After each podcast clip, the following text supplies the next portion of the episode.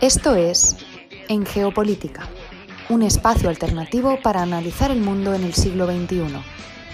Escúchanos en iVoox, Anchor, Spotify y Google Podcast. Igualmente, síguenos en Facebook, Twitter y Telegram como en Geopolítica. En Instagram como en Geopolítica 21.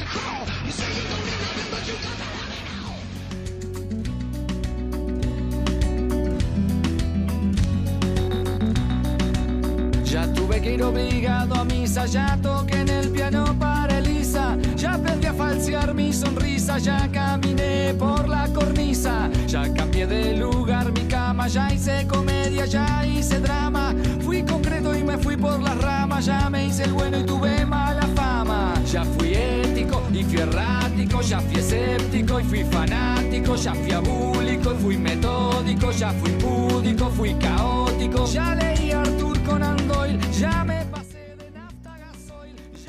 Y con Ya no sé qué hacer conmigo, del Cuarteto de Nos, abrimos el programa del día de hoy, miércoles 7 de julio de 2021.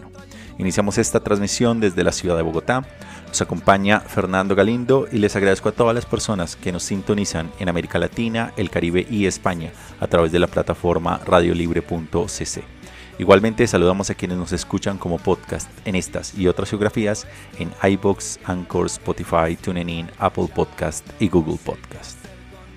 Esto es En Geopolítica, un espacio alternativo para analizar el mundo en el siglo XXI. Bienvenidos. Ya creí en los marcianos, ya fui vegetariano sano. Fui quieto y fui gitano, ya estuve tranqui, De mitología, pero de mí los dioses se reían. Orfebrería, la salve raspando y ritmología, aquí la estoy aplicando. Y el programa del día de hoy, que tendrá una duración de media hora, nos va a llevar por un recorrido analítico sobre las principales coyunturas de la actualidad internacional, analizando los hechos, los protagonistas y los datos duros. Y nuestra editorial empezará analizando la polarización sociopolítica en tiempos de pandemia, el impacto del COVID-19 a nivel global. Seguiremos con las noticias de las Naciones Unidas, un audio descargado de su página web en español. Continuaremos con nuestra sección Lo que estamos viendo, que nos llevarán a Brasil y a Líbano. Seguiremos posteriormente con un audio tomado del canal de YouTube Ahí les va sobre los dos meses de protestas en Colombia, en el cual se exponen las estrategias del gobierno para seguir deslegitimando la protesta social sin ofrecer soluciones reales ni de fondo a los problemas del país. Y finalizaremos este programa de 30 minutos con nuestra sección Números Duros, que nos llevarán a Japón, Australia, Inglaterra y Corea del Sur. Como ven, un amplio recorrido alrededor del planeta. Preparémonos entonces para iniciar este programa haciendo un análisis global de la polarización en tiempos de pandemia.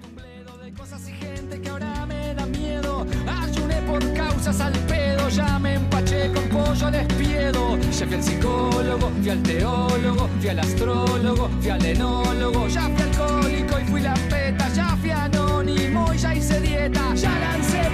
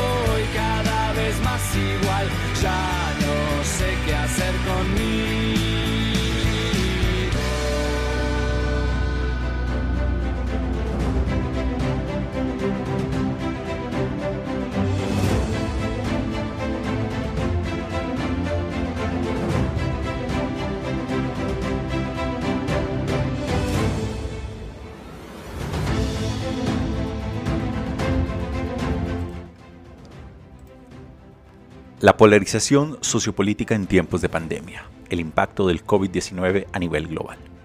El Pew Research Center publicó una encuesta sobre el impacto de la pandemia en las actitudes políticas de 17 economías desarrolladas.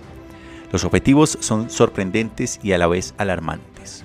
Una media del 60% afirma que el COVID ha aumentado la polarización política dentro de sus países. Solo el 34% dice que su nación se siente unida. En algunos casos, la percepción de la polarización ha aumentado en más de 30 puntos porcentuales desde que comenzó la pandemia. Vemos aquí algunos elementos de análisis. Lo primero es que la polarización es producto del miedo. Para algunos, el virus exacerbó de una manera descontrolada el miedo a la enfermedad y en consecuencia a la muerte. Para otros, provocó un temor al Estado y a los gobiernos, el miedo a que el gobierno utilizara el virus para controlar a los ciudadanos y restringir sus libertades básicas. Estos temores contrapuestos subyacen a los feroces debates sobre, por ejemplo, si se deben cerrar las escuelas y las empresas y durante cuánto tiempo, o hasta qué punto se deben exigir las vacunas para entrar en las reuniones públicas. La pandemia puso a la gente común bajo una presión extraordinaria nunca antes vista, por lo menos en este siglo XXI. El segundo impacto más evidente es que la gente contrajo y sigue contrayendo el COVID-19. Se perdieron vidas y medios en ese proceso. Los niños fueron retirados de las escuelas y confinados en casa, cerrando, creando aún nuevos dilemas para los padres. las informaciones son contradictorias y las opiniones encendidas aumentaron esta tensión. La incertidumbre sobre la duración de la pandemia lo que provoca es mayor temor y en consecuencia una mayor polarización que se evidencia principalmente, aunque no exclusivamente, en lo político, en las posturas políticas de extremismos que empiezan a ganar mayor auge. En conjunto, todos estos factores crearon ollas de presión dentro de las sociedades que alimentaron y alimentan el resentimiento social político. La pandemia agudizó las tensiones sociales al dividir aún más a los que tienen y a los que no tienen, es decir, aumentó la desigualdad al interior de muchos países. El COVID ha sido más duro para las personas que no pueden trabajar desde casa y para las que ya viven al límite económicamente, como suele ocurrir en los países en desarrollo.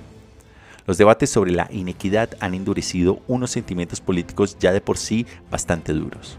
La pandemia ha dado a los gobiernos más poder para restringir la circulación, cerrar algunas empresas, ordenar la vacunación y dirigir sumas históricas de dinero a su antojo. Estos poderes, que son controvertidos incluso en tiempos normales, convirtieron a los propios gobiernos en un punto focal en sociedades polarizadas y sometidas a una presión extrema. Los partidarios de los gobernantes defendieron sus decisiones a capa y espada, mientras que los opositores encontraron nuevos motivos para criticar estas mismas acciones. Todo esto se ha dado en igual medida desde Colombia, Estados Unidos, India, Bangladesh y otra serie de naciones. Es cierto que países como Estados Unidos y Brasil, donde los gobiernos restaron importancia al riesgo, y en lugares como India y Filipinas, donde los líderes tomaron decisiones que fueron drásticas y controvertidas. El COVID nos dio a todos una razón para temer a los demás. ¿Me infectará la persona que está a mi lado? Es una de las preguntas que necesariamente surge cuando se está interactuando en un espacio con más personas. El problema de la burbuja de filtros se ha agravado. Incluso antes de la pandemia, la gente acudía a los canales de noticias por cable, a los sitios web y a los periódicos que se alineaban con sus lealtades partidistas. Y el COVID intensificó esta tendencia al empujar fuentes en las que confiaba, ya fueran estas, entre comillas, poco o nada confiables. Los medios de comunicación y las personas influyentes en las redes sociales a menudo vieron la pandemia como un tema de cuña, que podría utilizar para jugar con los prejuicios preexistentes de sus audiencias para promover sus propios objetivos políticos y comerciales. Esto ha pasado principalmente en los discursos de odio y de la extrema derecha en Europa. La pandemia agudizó también las actitudes conflictivas sobre los, entre comillas, expertos. Para algunas personas, los científicos respetados se convirtieron en una fuente crucial de información diaria para salvar vidas, pero también para otros vieron cómo los científicos cambiaban de opinión y de mensaje a medida que la investigación producía nueva información sobre la amenaza única creada por el nuevo coronavirus. Los mensajes cambiantes, por ejemplo, sobre la conveniencia de usar mascarillas, el tiempo que se tardaría en alcanzar la inmunidad de rebaño, alimentaron asimismo el cinismo y la fiabilidad de los expertos públicos. Esto también terminó dando lugar a un gran auge de noticias, de fake news, de noticias falsas que pululan en redes sociales, a través de grupos de WhatsApp, en Facebook, pero que incluso han logrado colarse en grandes medios de comunicación, generando una sobreinformación que hace que las personas limiten la cantidad de fuentes a las cuales pueden realmente confiar o que simplemente accedan incluso a estas fuentes muy cuestionables y fuentes falsas para adquirir la información respecto al COVID. Esto ha profundizado indudablemente estas divisiones sociopolíticas al interior de muchos países. Y lo interesante de esto es que ha sido a nivel global. No existe a día de hoy ningún país, según esta encuesta, que no haya caído en este grado de polarización sociopolítica en tiempos de pandemia. De esta manera entonces abrimos el programa del día de hoy. Vámonos ahora a escuchar las noticias de las Naciones Unidas, un audio descargado de su página web en español para esta ocasión.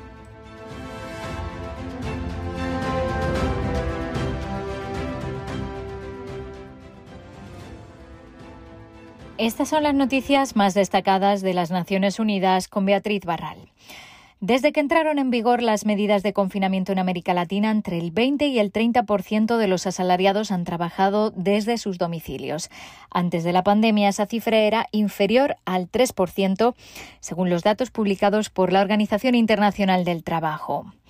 Aunque ya antes de la pandemia existía el teletrabajo, este abarcaba principalmente a los trabajadores por cuenta propia, mientras que durante la cuarentena pasó en muchos casos a ser la modalidad exclusiva. Sin embargo, no todos los trabajadores pudieron hacer uso de este tipo de trabajo. Fueron principalmente las personas asalariadas formales, con alto nivel educativo, con relaciones de empleo estables y ocupaciones profesionales, gerenciales y administrativas y, por supuesto, con acceso a las tecnologías. Según el director regional de la OIT, el teletrabajo seguirá siendo una opción después de la pandemia, aunque todavía están pendientes por resolver numerosos retos. Las autoridades peruanas deben investigar con urgencia una serie de homicidios de defensores ambientales en el último año, asegura la Oficina en América del Sur de ONU Derechos Humanos.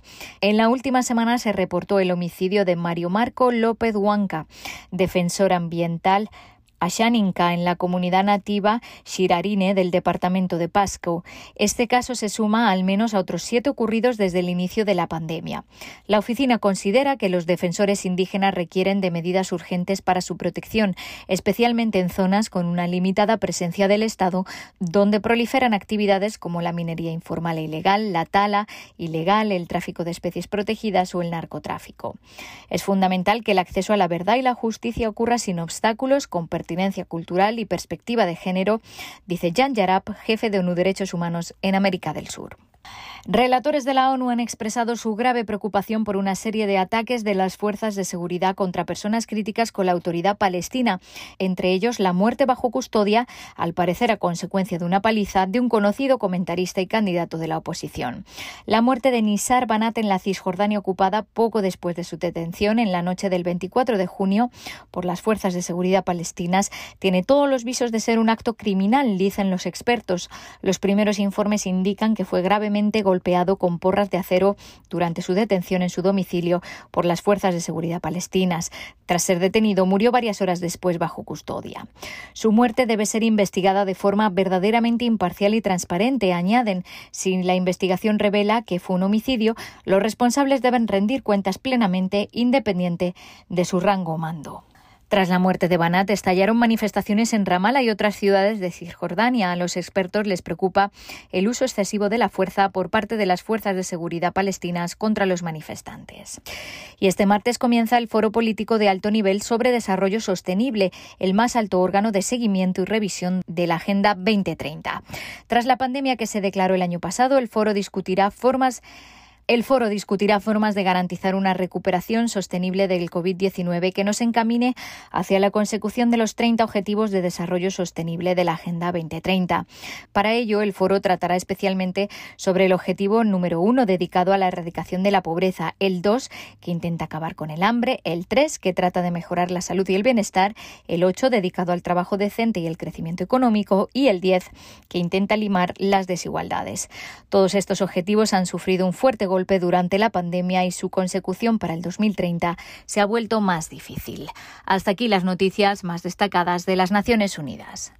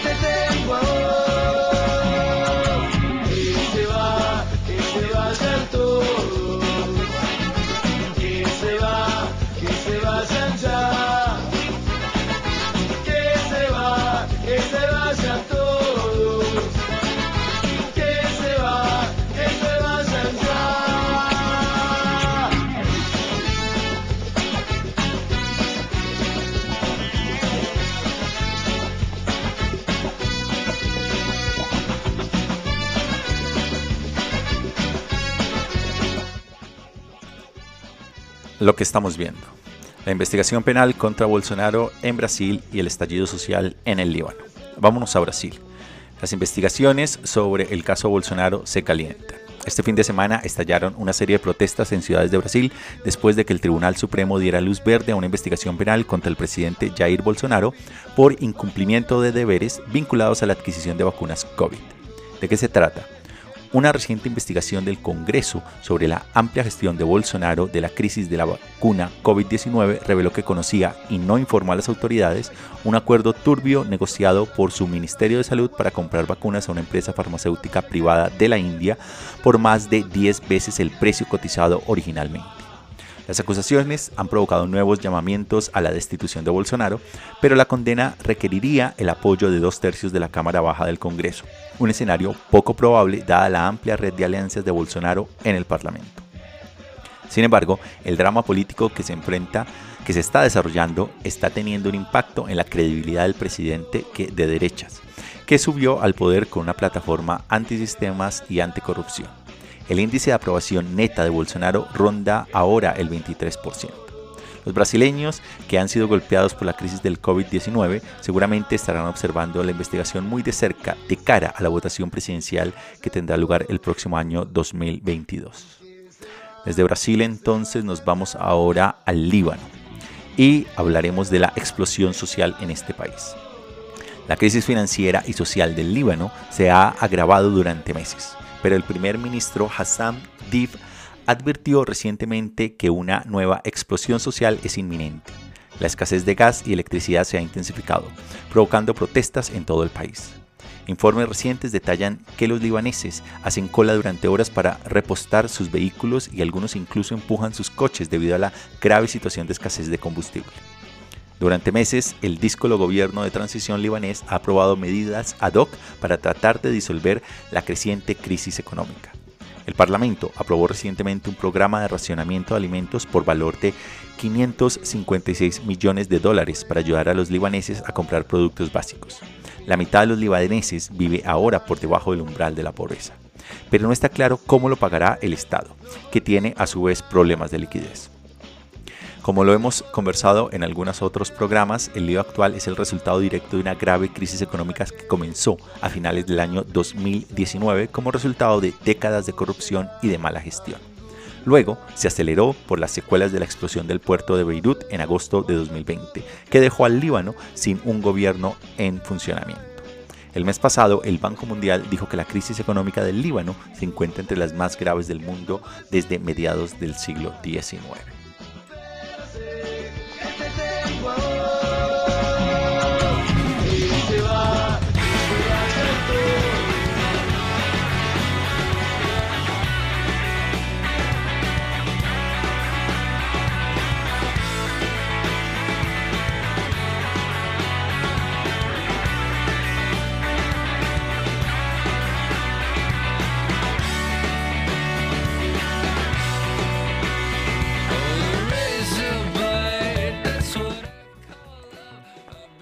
Vamos ahora a escuchar el audio tomado del canal de YouTube Ahí les va sobre dos meses de propuestas de protestas en Colombia, en el cual se exponen las estrategias del gobierno colombiano para seguir deslegitimando la protesta social pacífica sin ofrecer soluciones reales ni de fondo a los graves problemas del país. Conectemos entonces para escuchar este audio.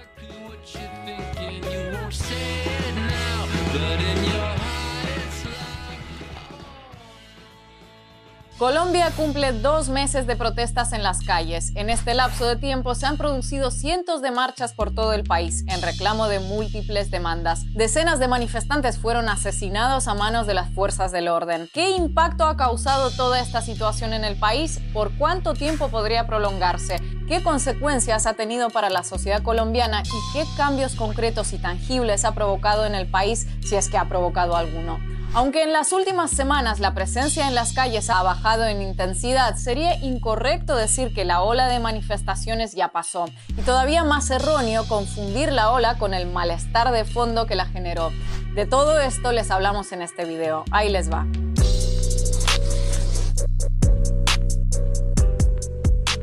Cuando la mayor movilización social de las últimas décadas en Colombia arrancó a finales de abril, la reacción inicial de las autoridades fue echar mano de la estrategia de siempre. Los que protestan están manipulados por gobiernos extranjeros, infiltrados por la guerrilla, pagados por el narcoterrorismo, etc.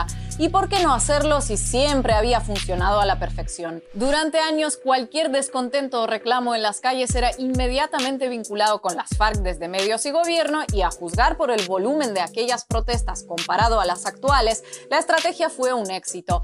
Pero ya no lo es. ¿Por qué? Pues en buena parte debido a la firma del acuerdo de paz que dejó huérfano de supervillano a discurso oficial por un lado y sobre todo a la acumulación de demandas efecto colateral de aquella estrategia de esconder todos los problemas debajo de la alfombra de el que se queja es guerrillero por el otro.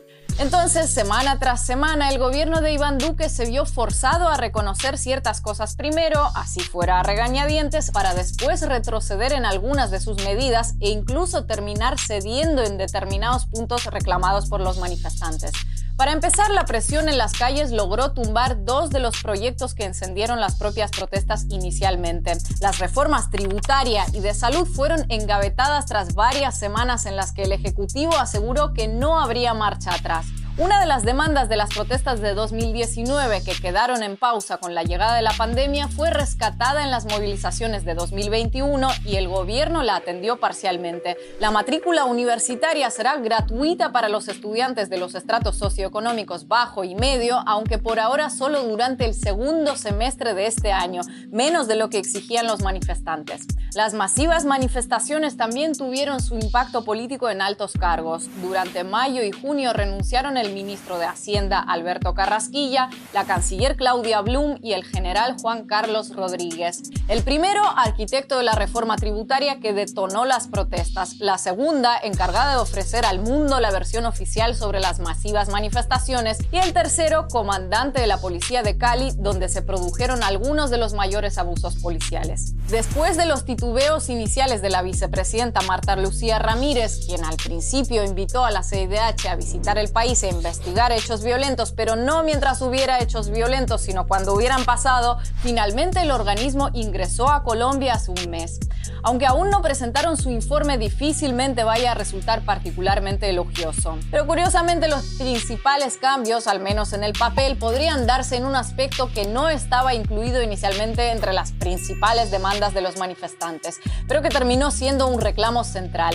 Al inicio de las protestas, el Ejecutivo colombiano se negó de plano a aceptar que las fuerzas del orden estuvieran detrás de abusos y muertes de manifestantes, para los que buscaba cualquier tipo de explicación creativa. Ante la acumulación de casos y evidencias, incluso sustentadas por organizaciones internacionales con tan poca inclinación al castrochavismo como Human Rights Watch, hoy el discurso oficial ya no es que la violencia policial en el país es una invención propagandística de las organizaciones del Foro de Sao Paulo, sino que se trataría de una serie de lamentables eventos aislados dentro de un, por otro lado, comportamiento ejemplar de los agentes. Eventos aislados que sumarían más de 4.000 casos de violencia policial, incluyendo decenas de asesinatos y hasta 30 denuncias de agresión sexual a manos de las fuerzas del orden. Pero bueno, por algo se empieza.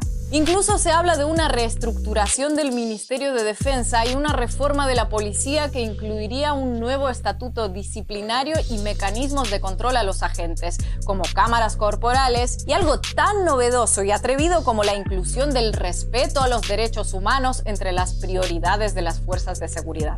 Aunque falta para que estos cambios se concreten, no son pocos si comparamos que en apenas 60 días en el gobierno se pasó de hablar del SMAT como si fuera la Guardia Suiza del Vaticano a admitir que hacen falta profundas reformas en todas las fuerzas del orden. Para algunos, todas estas son medidas generosas que caracterizan a un gobierno dialogante y magnánimo, mientras que para otros apenas representan migajas de pan seco arrancadas con gran esfuerzo a un ejecutivo desesperado. Sea como sea, la realidad es que hoy la intensidad de las protestas en las calles ha disminuido, pero eso no implica que el país esté ni remotamente cerca de haber solucionado sus principales problemas de fondo. Temas como la pobreza, la desigualdad, la violencia de las bandas armadas, el asesinato de líderes sociales y desmovilizados, los desplazamientos internos, entre otros, difícilmente sentirán grandes mejoras en su realidad por las concesiones otorgadas hasta ahora por el gobierno a raíz de las protestas.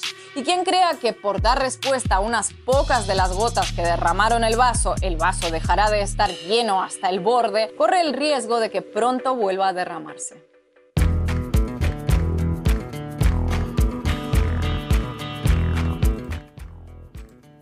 Números duros. Vámonos a Japón y allí el número es 80. Las autoridades japonesas buscan 80 personas desaparecidas después de que un enorme deslizamiento de tierra afectara a la ciudad costera de Atami, a unas dos horas de Tokio. Los científicos afirman que el calentamiento global ha exacerbado la temporada de lluvias en Japón en los últimos años, provocando inundaciones mucho más frecuentes e intensas. Desde Japón nos vamos ahora a, Austria, y el número allí es 5 el ex vicecanciller austriaco Heinz Christian Strache se enfrenta a cargos de corrupción que podrían enviarle a prisión durante cinco años. El caso está relacionado con un escándalo en el que Strache supuestamente ofreció cambiar una ley que beneficiaría a un potencial donante de su partido de la libertad de que es de extrema derecha. Las revelaciones del el año 2019, que forman parte del escándalo más amplio, conocido como el Ibiza Gate, de Austria, provocaron el colapso de la coalición conservadora liderada por el canciller Sebastián Kurz. Desde Austria nos vamos entonces a Inglaterra y el número allí es 24.000. El primer ministro británico Boris Johnson dijo el lunes que todas las restricciones de COVID que quedan en Inglaterra se levantarán probablemente el 19 de julio. Esto a pesar de que Inglaterra registró 24.000 nuevos casos el domingo debido a la variante Delta que se extiende rápidamente el mayor número de casos diarios desde febrero, aunque las hospitalizaciones y las muertes siguen siendo relativamente bajas gracias precisamente a las vacunas. Corea del Sur. Nos vamos entonces a este lugar en la península de Corea. El número allí es 70.000.